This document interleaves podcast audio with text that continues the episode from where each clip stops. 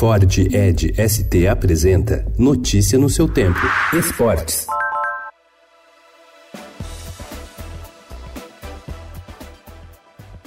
Três anos depois dos Jogos Rio 2016, o Parque Olímpico da Barra enfrenta problemas de conservação e falta de pessoal para fazer a manutenção do espaço. Inspeção realizada pelo Ministério Público Federal no Centro Olímpico de Tênis, no Velódromo e nas Arenas Cariocas 1 e 2 apontou precariedade na gestão patrimonial e outras falhas.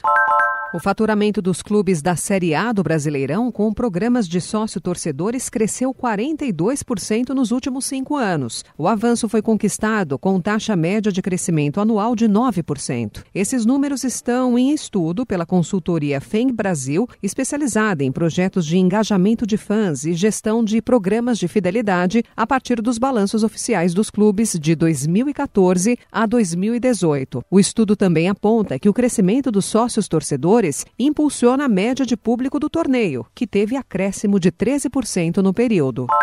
O Flamengo enfrenta o Vasco nesta quarta-feira às nove e meia da noite no Maracanã, em clássico adiantado da 34ª rodada do Brasileiro. No duelo, a equipe comandada pelo técnico Jorge Jesus tentará buscar um triunfo que lhe dará a chance de poder garantir a conquista do título nacional já no próximo domingo, quando enfrenta o Grêmio às quatro da tarde em Porto Alegre pela 33ª rodada da competição nacional. O paraibano Petrúcio Ferreira teve um dia inesquecível ontem no Mundial de Atletismo Paralímpico de Dubai. Na eliminatória dos 100 metros da classe T47, amputados membros superiores, tornou-se o atleta paralímpico mais rápido em todas as classes. Na final, o recordista mundial garantiu o ouro e encabeçou o pódio triplo do Brasil na prova. O estreante Washington Júnior ganhou a prata e o veterano Johansson Nascimento o bronze.